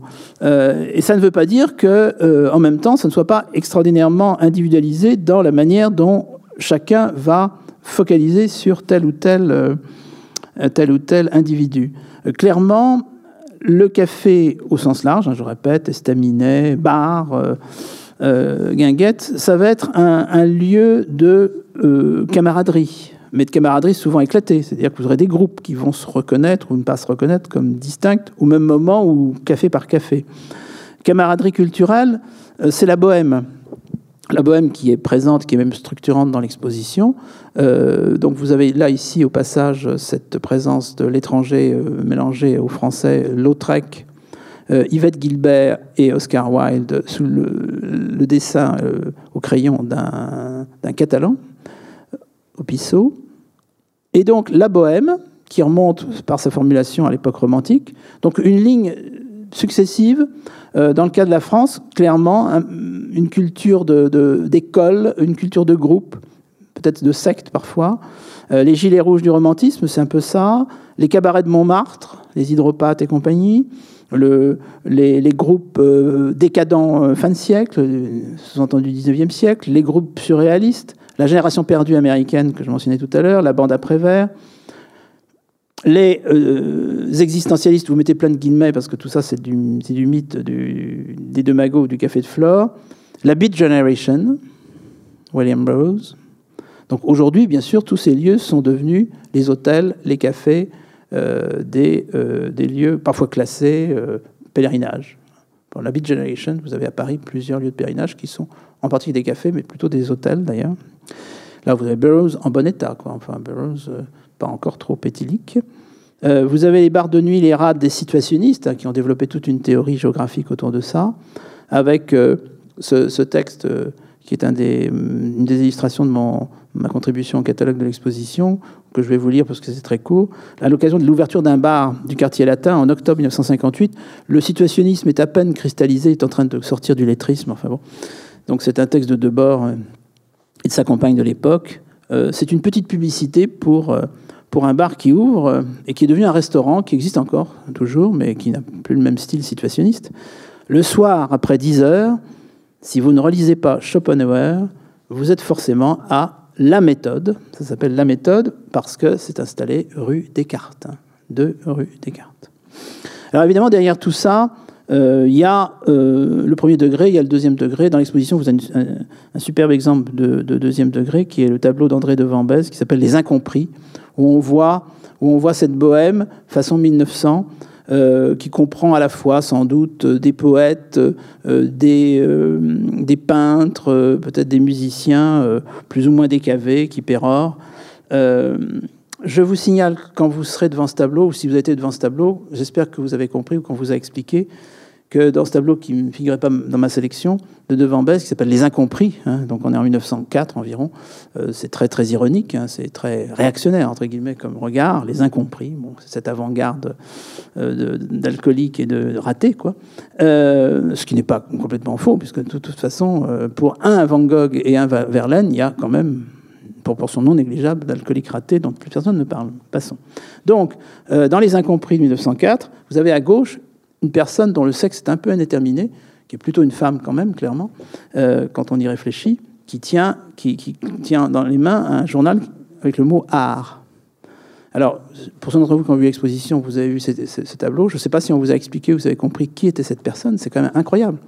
Donc, dans ce tableau de Devant Bèze de 1904, vous avez Victorine Meurant. C'est vraisemblablement Victorine Meurant, c'est à peu près certainement. Elle, qui est peintre à ce moment-là, mais avant, qu'est-ce qu'elle était? Elle était la grande modèle de Manet, donc c'est elle, Olympia, et c'est elle, le déjeuner sur l'herbe. Alors ça fait un choc quand on voit dans quel état elle est en 1904, mais ça c'est De toute façon, elle est pour l'éternité, Olympia, et le déjeuner sur l'herbe. Alors, euh, la camaraderie, c'est aussi le fait que c'est le lieu d'une camaraderie presque politique, en tous les cas, celle de l'exilé ou de l'expatrié. Euh, ce qu'on appelait l'école de Paris dans l'entre-deux-guerres, euh, en peinture, ça existe aussi en musique, est composée essentiellement dans le quartier de Montparnasse par, euh, par des étrangers. C'est pour ça qu'on l'appelle l'école de Paris. Et ces lieux qui s'appellent le Select 1923, le Dôme 1898, la Coupole 1927 et bien sûr la Rotonde, la Rotonde, 1903. Euh, je signale que d'ailleurs la, la, Rotonde est installée place Pablo Picasso, ce que personne ne sait, hein, parce que tout le monde appelle ça le carrefour Vavin, mais c'est la place Pablo Picasso. Eh ben, vous avez une photo d'ailleurs dans l'exposition, Pablo Picasso avec sa compagne de l'époque, bref. On est dans cette atmosphère de l'école de Paris. Euh, bon, effectivement, le café, c'est un lieu où se retrouve bien volontiers l'expatrié ou l'exilé, parce que, bon, bah, euh, où est-ce qu'il peut se retrouver Pas forcément dans les lieux de la haute société, enfin pas pour l'instant, ça demandera de son degré d'intégration. Euh, la camaraderie politique, elle peut être plus nette dans le fait que le café sert à la même époque, mais plutôt à ce moment-là le café populaire euh, dans certains quartiers moins fréquentés par les étrangers, plus euh, proprement français de souche, euh, de, de lieux de réunion politique. Outre que le café, c'est l'anti-église, comme on le sait de façon caricaturale, sous la Troisième République, le mari attend son épouse qui sort de la messe dans le café qui est juste en face de l'église, d'où d'ailleurs des législations et des réglementations qui font que les cafés seraient éloignés d'un certain nombre d'églises, en particulier dans les, les, villes épiscopales, il y a une réglementation qui sera respectée pendant une ou deux générations qui n'est plus respectée maintenant sur la distance entre les lieux, les débits de boissons alcoolisées et les, et les temples religieux. Mais bref, euh, vous avez effectivement une tradition du café politique. Dans la France de la Troisième République, il y a des cafés bleus, des cafés blancs et des cafés rouges, hein, euh, comme il y a d'ailleurs des épiceries bleues, des épiceries blanches, des épiceries rouges, etc. Euh, quand vous regardez les adresses d'ailleurs des, euh, groupes, les cellules communistes, les, sections socialistes dans l'entre-deux-guerres, souvent c'est un café en réalité, hein, derrière l'adresse. Donc on, voit bien que le café sert à tout, et en particulier à, structurer une, société, voire à la fragmenter. Disons d'ailleurs au passage que ça peut être le lieu euh, de repère pour des groupes asociaux, voire franchement criminels. Hein, la pègre se réunit dans les romans, dans les films, fric-frac, etc., pièces de théâtre au départ, mais aussi dans la réalité, dans un certain nombre de cafés de bar ou de cabaret au sens moderne du terme. Et puis, symétriquement et en même temps, le café, c'est le lieu de la solitude des individus euh, abandonnés, euh, ressassants, déprimants, etc. Vous avez une très belle séquence dans l'exposition autour du film de Louis Malle avec Maurice Renet, Le, Feu Follet, d'après Drio La Rochelle. Euh, et puis, c'est le lieu où le client laborieux s'isole, réussit à s'isoler par miracle et écrit, voilà, Jean-Paul Sartre, alors, c'est déjà le mythe Sartre, hein, puisque c'est euh, une dizaine d'années après la mort de Sartre. Sartre au café, de Joseph Erhardy, un, sculpteur américain installé euh, en, France. Et puis, le café, c'est le lieu, effectivement, là, non pas de la solitude ou de la camaraderie, mais de cet entre-deux euh, assez excitant, qui est le lieu de l'émancipation individuelle, mais en groupe éventuellement, puisque euh, par-delà les règlements, leur application diverses et variées, le code des débits de boissons, des mesures contre l'alcoolisme, etc., c'est le lieu des initiations, d'initiation de l'adolescent, du jeune adulte, c'est le lieu de l'émancipation féminine, en tous les cas, ça sert aussi à ça, et euh, c'est ce que représente en tous les cas un certain nombre d'artistes. Jean Béraud, Une femme au café, vous voyez qu'elle écrit. Hein. C'est une... Euh, bon, on peut gloser sur la femme qui écrit nous sommes vers 1890, à un moment il y a toute une polémique sur le fait qu'il ne faudrait pas que les femmes fassent trop d'études. Hein. C'est très dangereux. Il y a une femme antiféministe, puisque ça existe à toutes les époques, qui a même inventé le terme de cerveline, en disant que les femmes qui faisaient des études, c'était plus que des cerveaux, elles devenaient des cervelines. Donc très dangereux. Au lieu de faire des enfants, au lieu d'être des ventres, elles sont des cerveaux. La preuve. Ça, c'est une femme au café. Mais alors, une femme qui boit aussi, quand même, dans un café. Robert Caumont, elle attend. Crayon, 1914. Bon, Toulouse-Lautrec, la buveuse, ça c'est remarquable, 1889. Une femme qui fume, Robert Doisneau, fume, femme fumant dans un bar, rue Mouffetard, en 1952. Alors la totale, en plus, on voit presque les genoux. Hein, voilà. Donc euh, ça, 1925, évidemment. Maurice Louis Branger, terrasse de café. Donc le lieu d'émancipation, le lieu du plaisir, une fois de plus, le lieu de l'amour. Le lieu de l'amour, la nouvelle vague, l'amour pas seulement l'après-midi, tous les films de drague, toutes les scènes de drague de tous les films français, Adieu Philippines de Jacques Rosier, qui n'est pratiquement qu'un film de drague, Masculin-féminin, la grande drague de, Chantal Goya par Jean-Pierre Léo, hein, comme un moment d'anthologie, 1966, hein, et puis La maman et la putain de Jean Eustache, 220 minutes de drague, à peu près. Enfin bon. Euh, avec trois lieux principaux. Il n'y a pas quand même que des cafés, mais il y a trois cafés dans le film, 220 minutes, il y a quand même la place. Les deux magots, le café de plus fort le Saint-Claude, avec toujours Jean-Pierre Léo. Conclusion. Bah, conclusion sur Saul Leiter. Moi, je voudrais terminer comme c'est tellement beau pour moi. Donc, euh, c'est pas par hasard si euh, quelques-unes des œuvres les plus populaires de la culture française ont pour scène le café, de la trilogie de Marcel Pagnol. J'insiste quand même lourdement là-dessus. On n'imagine peut-être pas à quel point, ah oui, merci, à quel point euh, cette trilogie est populaire à l'étranger aussi. Hein. Au Japon, la popularité de la trilogie de Marcel Pagnol au Japon, jusqu'au fabuleux destin d'Amélie Poulain, qui a quand même été quelque chose d'assez exceptionnel en France et à l'étranger. C'est pas par hasard non plus si beaucoup d'œuvres jouant sur la nostalgie euh, de l'identité euh, de l'auteur, euh, se cristallise sur le café. Monsieur Jadis de Blondin, le café de la jeunesse perdue de Modiano, etc. C'est pas par hasard si peu à peu les cafés se patrimonialisent, hein, peu à peu sont classés. Si dans les Hautes, les Hauts-de-France, comme on dit maintenant, on restaure à tour de bras les estaminets. Maintenant, l'identité des Hauts-de-France, c'est entre autres, il y a beaucoup de choses, mais il y a les estaminets, bien sûr. parce que effectivement, toutes les Frances se retrouvent là euh, se retrouve euh, dans un lieu, au fond, alors si on termine par deux minutes et demie de philosophie, pas plus, c'est pas au plus c'est insupportable. Euh, c'est un peu un lieu vers, le, vers lequel converge sans contrainte toute une société, parce que les, lieux où une société converge sous la contrainte, on les connaît, ça s'appelle l'école, je rappelle que c'est une contrainte, c'est une obligation à laquelle on ne peut pas échapper, c'est quand même très lourd. le palais de justice, l'hôpital, là vous avez quand même des lieux de convergence, où là, là il y a la société, mais dans des conditions de contrainte. Ce ne sont pas la même contrainte d'ailleurs. Tandis que dans le café, bon, effectivement, on se retrouve avec une démarche qui, qu'on peut qualifier de volontaire, euh, même si parfois euh, c'est l'épave qui se retrouve dans un café, mais bon, n'est pas volontaire, si j'ose dire. Euh, en tous les cas, à ce moment-là, le café, il est à, confronté à quoi? Au temple, où dans les sociétés libérales, on n'est pas obligé d'entrer, mais où là, effectivement, on se retrouve volontairement autour d'un au nom et autour d'un pouvoir religieux, ou la place publique, et là évidemment on a une forme dérivée de la place publique, autour d'un pouvoir civil. Là, je dirais que c'est moins autour d'un pouvoir, même s'il y a des lieux de pouvoir, même s'il y a des cellules de partis politiques, etc. Grosso modo, c'est pas autour d'un pouvoir qu'on se retrouve, c'est autour d'une volupté, peut-être d'un vice, peut-être euh, d'une drogue, donc bref, d'un plaisir. Et je pense que ça, c'est important. Euh, bien entendu, chaque société a sans doute ses lieux, mais peut-être que des sociétés ont un peu plus honte de ces lieux, ou les interdisent plus, ou ne savent pas quoi en faire. En tous les cas, je suis assez content, à titre personnel, euh, de vivre dans une société qui s'appelle, paraît-il, la société française, où le café est effectivement un mythe, un petit mythe, mais un mythe, qui nous rappelle cette très belle phrase de Jacques Rigaud. Et Jacques Rigaud est un. Alors, je ne parle pas du Jacques Rigaud que certains d'entre vous connaissez peut-être, qui était un des patrons de RTL, non. C'est un autre Jacques Rigaud, euh, un des précurseurs du surréalisme, pour simplifier, qui a servi de modèle au Maurice Ronet que vous avez dans le film du Feu Follet, de, de Drieux Rochelle et de Louis Malle. Euh, un très beau texte de Jacques Rigaud euh, qui commençait à peu près par ces mots sérieux comme le plaisir. Et je trouve que le café, effectivement, c'est sérieux comme le plaisir.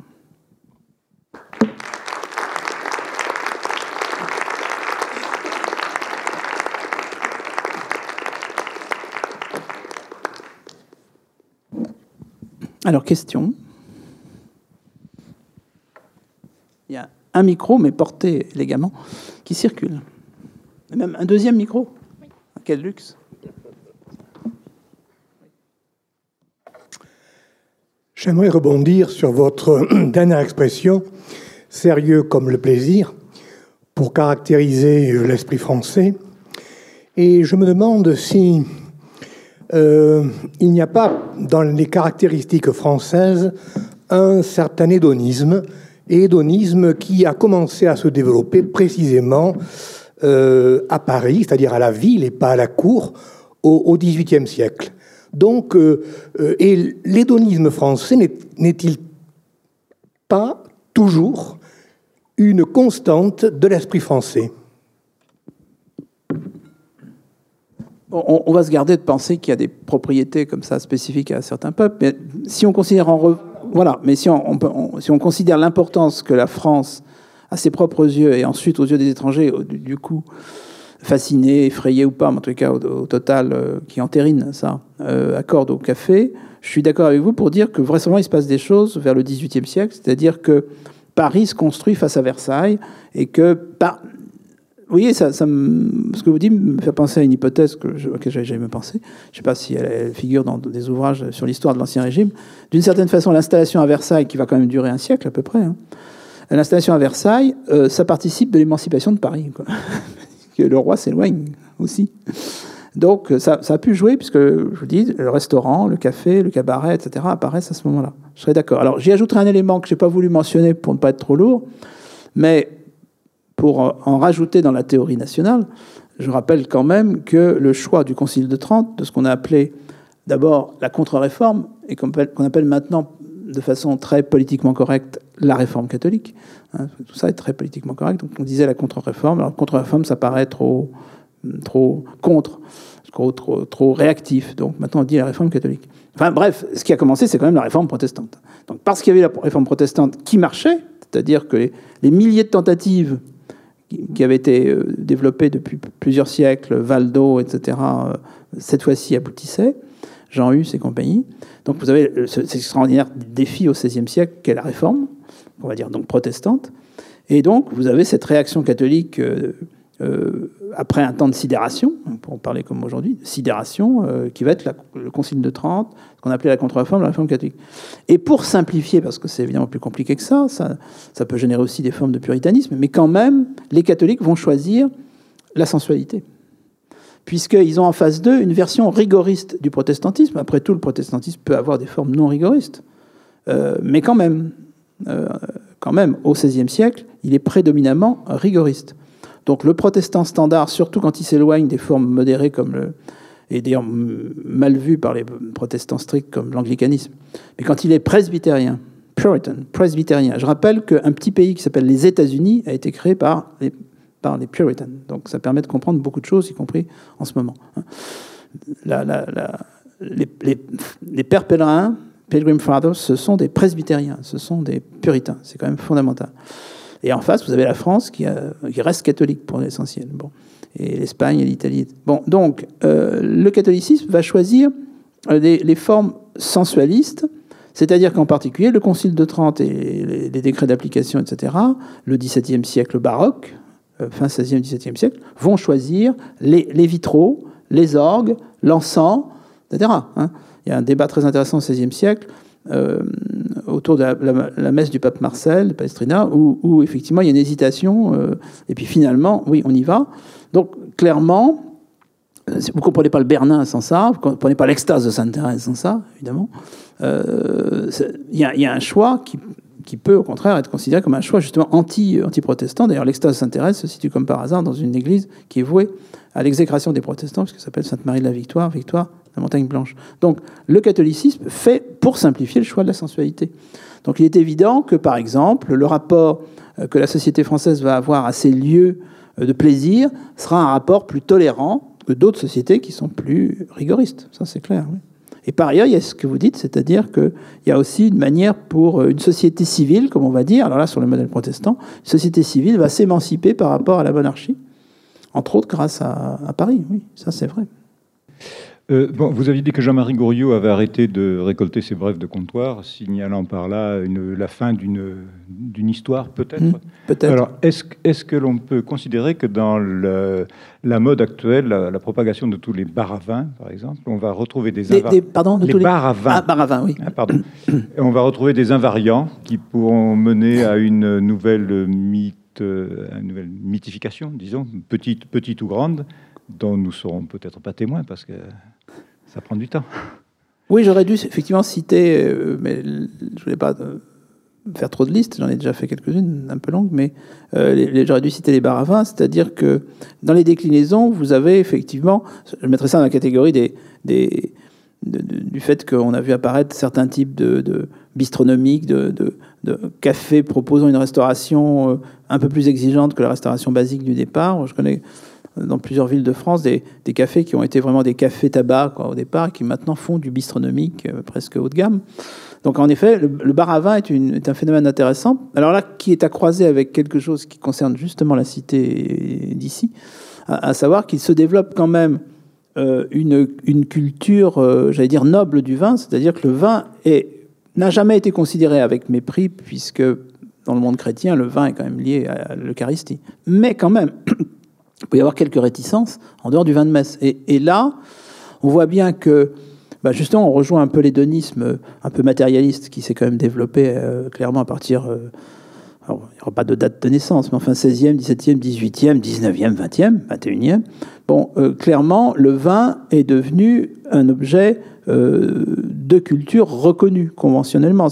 On pourrait faire d'ailleurs des rapprochements avec d'autres domaines qui étaient méprisés jusque-là et qui sont maintenant valorisés par la culture, même par la culture savante. Euh, dans le domaine artistique, c'est ce qu'on a appelé, que les sociologues appellent l'artification, c'est-à-dire, la légitimation de formes justement au départ faiblement légitimes, alors dites de masse ou populaires de culture, comme le cinéma, la photographie d'ailleurs pour commencer, la bande dessinée, euh, euh, les séries télévisées. Vous voyez, tout, ça est en voie de respectabilisation. Donc le vin, euh, ça paraît ne pas avoir de rapport, si, c'est-à-dire que les activités liées à la, culture du manger et du boire, donc à la gastronomie au sens large, sont maintenant de plus en plus respectabilisées, ça c'est clair.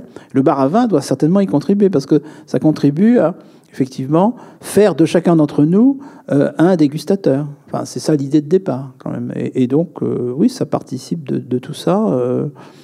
Et on sait que le bar à vin, c'est aussi une façon de pénétrer dans des sociétés qui ne sont pas fondamentalement des sociétés du vin, comme la société des États-Unis, qui pour diverses raisons sont des sociétés de la bière, quoi, et, là, le bar à vin, pour les gens qui sont en, voie de, de, distinction, ça peut, ça peut compter. Oui, ça, le phénomène du bar à vin est tout à fait intéressant. Et, c'est. Je ne sais pas si quelqu'un a fait déjà l'histoire du bar à vin, mais voilà un beau sujet. Et pour ici ou ailleurs. Moi, ce qui m'avait frappé, c'est que le premier bar à vin dont j'avais entendu parler, mais je ne suis, pas, je, suis pas un érudit, donc euh, simplement un contemporain de l'événement, c'était à Paris un bar à vin tenu par un Anglais. Hein, le, Willis Bar. Le Willis Bar à côté de la Bibliothèque nationale, d'ailleurs, de Richelieu. Et, donc, c'était un Anglais, bien sûr, un Anglais vivant en France, un Anglais francophile, francophone. Euh, bon, donc les Anglais qui aiment le vin, comme on sait.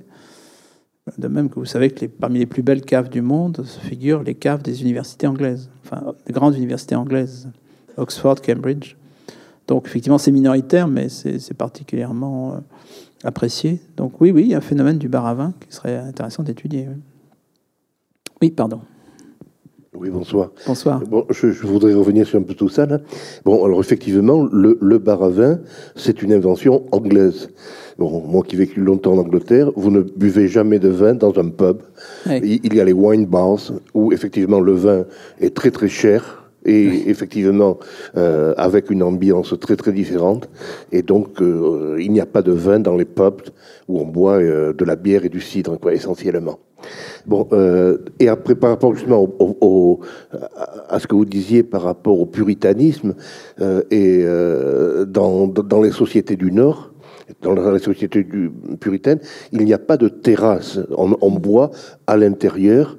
Le, le, enfin, tout, tout, tout, tout, le vitrage est un vitrage coloré pour qu'on ne voit pas. Donc, quand on rentre à l'intérieur d'une euh, house ou wine bar en, Allemagne ou dans un pub en Angleterre, etc., vous, vous, vous rentrez à l'intérieur et, et on, on, ne peut pas, euh, comment dire, euh, euh voir euh, de, de, l'extérieur ce qui se passe à l'intérieur. Ça, c'est sur le, côté donc, du, du puritanisme.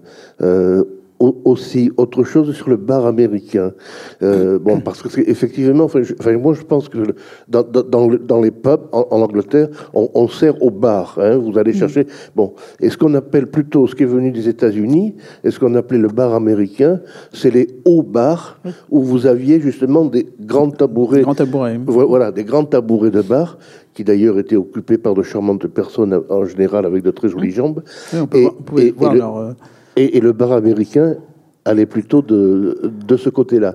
D'ailleurs, la lithographie de Jacques Villon, je rappelle que Jacques Villon, c'est le frère de Marcel Duchamp et de, du sculpteur Raymond. Voilà. on voit bien qu'il est sur un, tabouret. Ah bah non, ça ah, zut. Ça marche pas. Ça marche plus. Bon, j'avais reculé jusqu'au. Vous avez dans, dans l'œil. Voilà. voilà.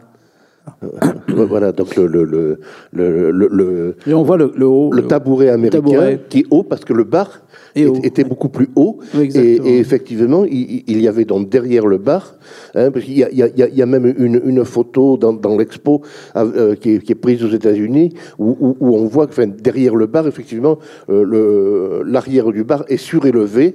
Et c'est parce que le bar est surélevé que bon, c'était ça plutôt qu'on appelait le bar américain.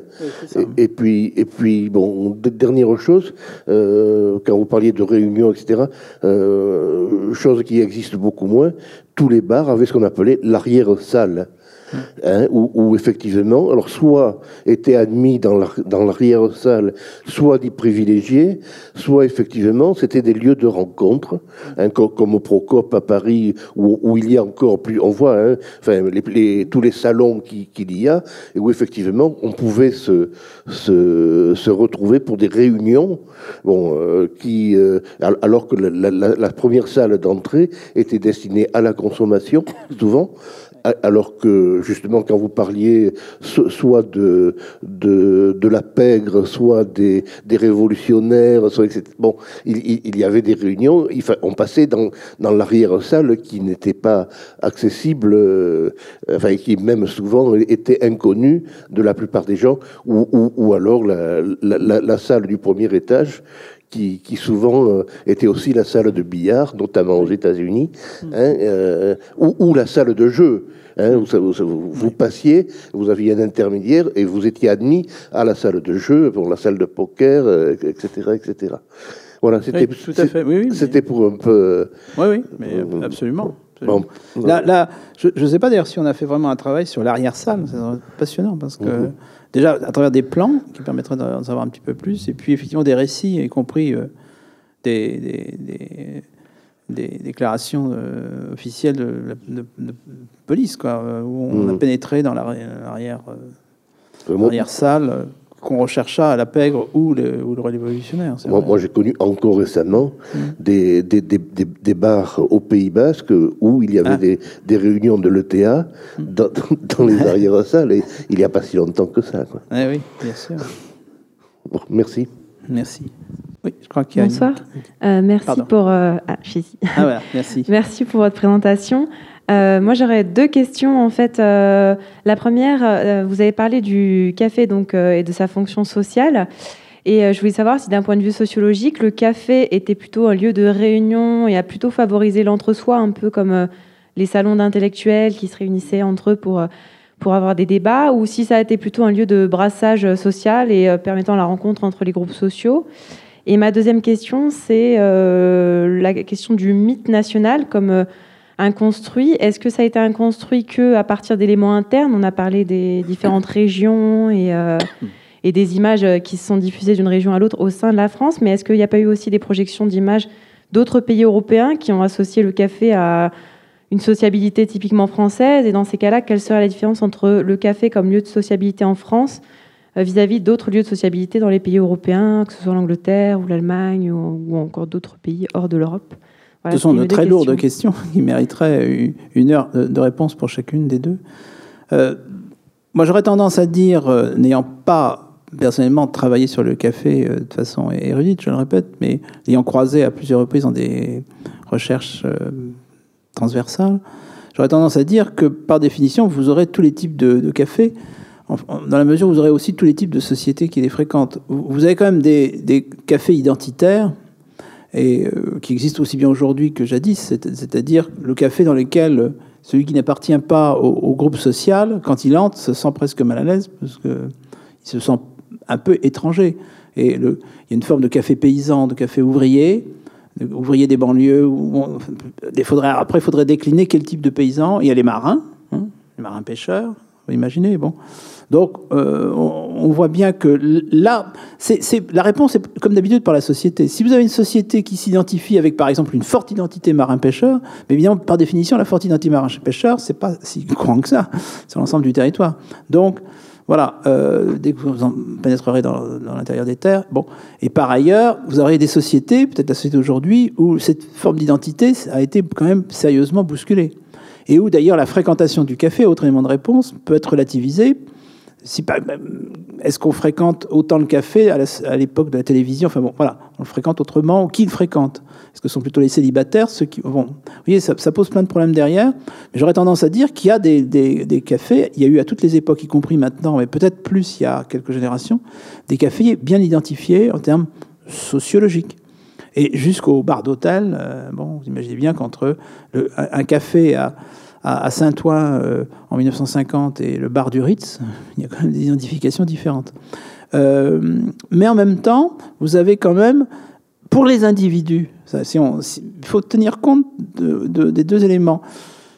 Pour toute question, je pense d'ailleurs, ce qui va dans le sens d'agrégation sociale, regardez la manière dont on interprète les résultats d'une élection, présidentielle ou autre.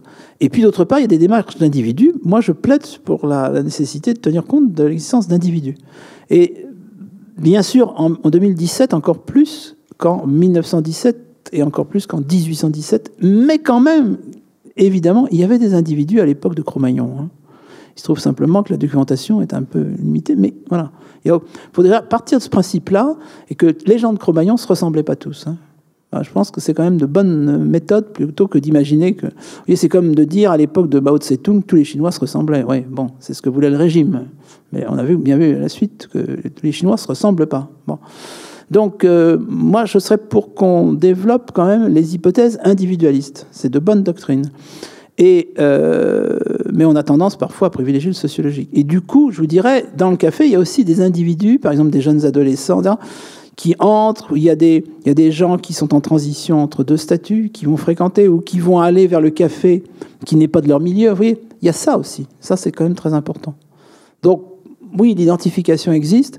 En même temps, euh, il faut tenir compte quand même, une fois de plus, de l'état de la société. Si vous avez une société très clivée, moi, ce qui me frappe quand même, quand on regarde les photographies d'une rue de n'importe quel pays du monde en 1900, les catégories sociales se voient au premier coup d'œil.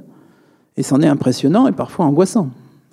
Parce que, euh, bon, je ne vais pas développer trop ça, mais on, est vraiment dans des sociétés où on vous repère tout de suite. On sait qui vous êtes. Déjà, les appartenances religieuses, par exemple. Euh, une rue du Caire en 1900, on voit très bien les juifs, les coptes, ça se voit tout de suite. Et ça vaut pour. D'abord, les femmes sont absentes. Enfin bon, vous avez des sociétés quand même qui fonctionnent sur le clivage. Et plus on monte dans le temps, plus, toutes les sociétés fonctionnent comme ça. Et plus on va vers aujourd'hui, plus c'est quand même plus compliqué. Donc je crois que c'est la société qu'il faut interroger. Et qu'entre autres, euh, il y a des cafés identifiés, mais il y a aussi des, cafés qui permettent des formes de brassage. Voilà ce que j'aurais tendance à dire. Les deux sont possibles. Pour le reste, euh, l'identification nationale, je crois qu'elle est un processus évidemment d'abord de longue haleine, sur plusieurs siècles. Euh, c'est pour ça que nous avons sous les yeux actuellement des identifications nationales qui sont en train de se faire. Hein. On, on, se regarde tellement le nombril qu'on on parle aussi bien de la crise ou pas de la crise de l'identification nationale à partir de l'exemple français ou éventuellement occidental. Vous savez, allez donc en Ouzbékistan, vous aurez sous, les yeux, si j'en parle, si je en parle parce que j'ai eu l'occasion il y a quelques années, vous voyez un pays qui est en train de se forger, d'ailleurs de façon très volontariste, une identité ouzbek. Hein. Et on ne transige pas là-dessus. Et donc, je ne dis pas qu'ils en sont au stade de la France de 1900, mais je veux dire, ça, se produit partout en ce moment, ce problème de l'identification. Donc, ce n'est pas du tout une question obsolète, hein. ça se passe sous nos yeux. Euh, alors après, cette identification, elle se fait par un mélange euh, plus ou moins subtil de dimensions politiques. Il y a quand même un État qui joue un rôle, euh, et puis de dimensions économiques, pour simplifier, parce que vous avez des catégories sociales. Et tout ça produit du culturel. Donc, dans le cas de l'identification française autour du café, comme je l'ai dit à plusieurs reprises dans l'exposé, je crois que euh, c'est entièrement forgé par les Français, à partir d'hypothèses d'ailleurs assez centralistes. Vous voyez, ce modèle du café parisien qui euh, se répand en province, ça me paraît être un exemple parmi dix mille de la manière dont Paris euh, formate un peu la province. Bon. Mais en aspirant sans arrêt des provinciaux. Hein. Par exemple, l'exemple caricatural, mais il n'y a pas que celui-là, vous avez l'équivalent dans d'autres professions, ce sont les Auvergnats de Paris, hein, qui, comme on le sait, reviennent, euh, fortune faite, ou, mais bon, peu importe. Donc, euh, le destin des Auvergnats de Paris est assez représentatif, c'est-à-dire que c'est avec ça qu'on fait de l'intégration aussi. Hein. L'intégration de l'Auvergne, parce que l'Auvergne euh, profonde n'était pas forcément si intégrée à la France au XVIIIe siècle que ça. Hein. Bon. Et, et, le café y contribue. c'est certain. Alors, à un deuxième stade, il y a le voyageur étranger, qui, euh, se compte sur les doigts de quelques mains euh, il y a quelques siècles, et puis qui peu à peu devient de plus en plus nombreux, qui s'appelle un touriste à ce moment-là. Et puis, vous avez les artistes étrangers, les écrivains, les cinéastes, les photographes, qui euh, plongent là-dedans, et qui parfois d'ailleurs arrivent en France avec déjà l'idée que les Français sont un, peuple alors soit effrayant, soit au contraire admirable, parce qu'ils sont le peuple de ceci, ceci, ceci, cela, et entre autres du café. Et, donc, euh, ces, étrangers contribuent aussi à nous renvoyer en miroir, mais ça, vaut pour d'autres, pour d'autres éléments hein, du mythe national, et ça vaudrait, mais ça vaut pour le mythe allemand, pour le mythe euh, espagnol, non, bien entendu. Il hein. faut toujours penser que ça vaut pour tout le monde, avec justement des, des valeurs, des contenus différents. Et, puis, il y a, le fait que, euh, d'une certaine façon, euh, parce qu'il y a un effet de miroir, on, joue. Les Français se mettent à jouer aussi à, ça et surinvestissent. Et au, carrefour de tout ça, il y a quand même la surreprésentation. alors là, en revanche, j'avais un petit peu travaillé récemment pour un colloque, euh, justement d'ailleurs à l'étranger, sur les écoles de Paris. Euh, au, sens de peinture et de musique, puisque faut pas oublier qu'il y a une moins connue école de Paris qui a été un petit peu auto-proclamée ou inventée comme l'école de Paris dans l'entre-deux-guerres de, musiciens, euh, tous étrangers. Donc, par définition, les écoles de Paris ne sont composées que d'étrangers. C'est pour ça qu'on les appelle l'école de Paris. Euh, il est évident que quand ils arrivent, premièrement, leur idée, c'est d'être à Paris, surtout, pas franchir le périph'. Il n'y a rien de plus parisien qu'un étranger sur ce plan-là. Euh, et d'autre part, euh, effectivement, de se retrouver un peu en colonie quand même, euh, mais au contact de la bohème, enfin bon, et, dans des lieux qui s'appellent en particulier les cafés. Et quand même, on est très frappé. Vous prenez l'histoire de la peinture, l'histoire de la musique, sous toutes ses formes. Alors, l'école de Paris, c'est de la musique, entre guillemets, classique. Hein. enfin, des classiques contemporains de Bartok, si vous voulez. Enfin, c'est de la musique dite classique, savante. Les, les jazzmen, euh, etc., ils vont se retrouver dans des débits de boissons. Hein. Voilà, ça c'est vrai.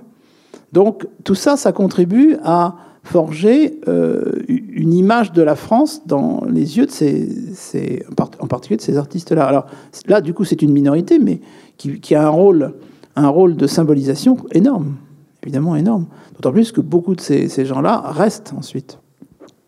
Et que, dans, leurs biographes, quand ils font leur sérieusement le travail, peuvent, peuvent dire, mais Picasso, euh, il est devenu Picasso parce qu'il a, il a rencontré à la rotonde telle personne. C'est pas, c'est pas du bluff non plus. Euh, vous nous avez dit, vous avez parlé de l'arrivée, par exemple, des bars américains à une certaine époque. C'était en 1830, c'est ça, par là?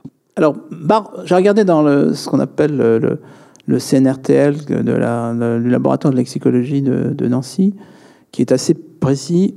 Ça ne veut pas dire que le mot, le, le, mot n'existait pas un an avant, mais c'est 1833. Donc ça m'a même étonné, c'est sous Louis-Philippe que bar-room en français apparaît dans certains textes disant la mode américaine du bar-room. Et puis le mot room disparaît 20 ans plus tard. Voilà. Alors, Et effectivement, c'est ce que dit. Semble-t-il, euh, ou est-ce que vraiment nous sommes les inventeurs de tout ça, des cafés, des bars, ou alors, dans, dans ces grandes époques, que se passait-il à l'étranger en même temps? Alors, comme je l'ai dit, le, lieu où on va consommer le café, bon, par définition, est d'abord turc, pour simplifier. Hein. Ensuite, euh, la forme du café, euh, aller donc à Venise, aller à Rome, aller à Vienne. Bon, donc vous aurez. Là, j'ai voulu parler de la manière dont les Français ont surinvesti cet objet. Mais comme, disait Monsieur à juste titre, dans certaines sociétés, le, on va l'appeler café conventionnellement, cabaret, etc. Bah, va être moins assumé que dans d'autres. C'est-à-dire qu'il va y avoir une manière souvent de le mettre un peu à l'écart ou de l'enfouir. Il faut descendre quelques marches. Enfin bon, il y a des stratégies diverses et variées.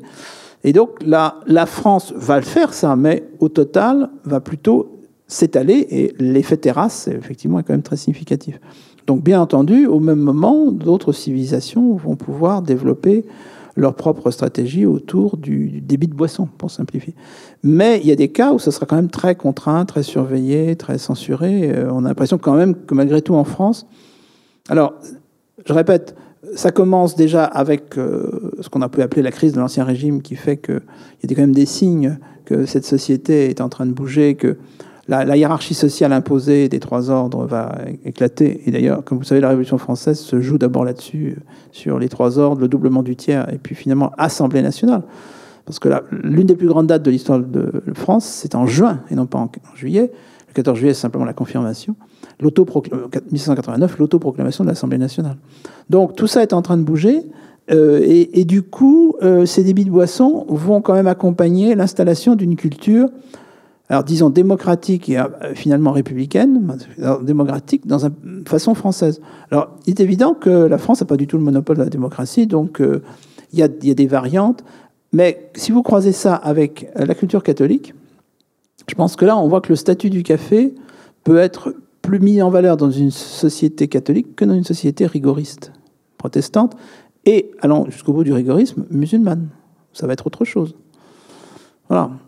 Mais euh, bien entendu, il faudrait faire une théorie du débit de boisson, et du débit de boisson ouvert donc au, public, et voir comment euh, on, peut faire, on peut imaginer une typologie, comment il y a 36 types. Euh, dans le cas de la France, c'est quand même quelque chose qui a été assez fortement investi. Hein. je n'ai pas évoqué les, les banquiers républicains parce qu'on finissait par s'éloigner, mais ces, lieux, ces lieux de restauration, là pour le coup, euh, pas seulement des vies de boissons publiques, ont été quand même des lieux importants des changements politiques en France.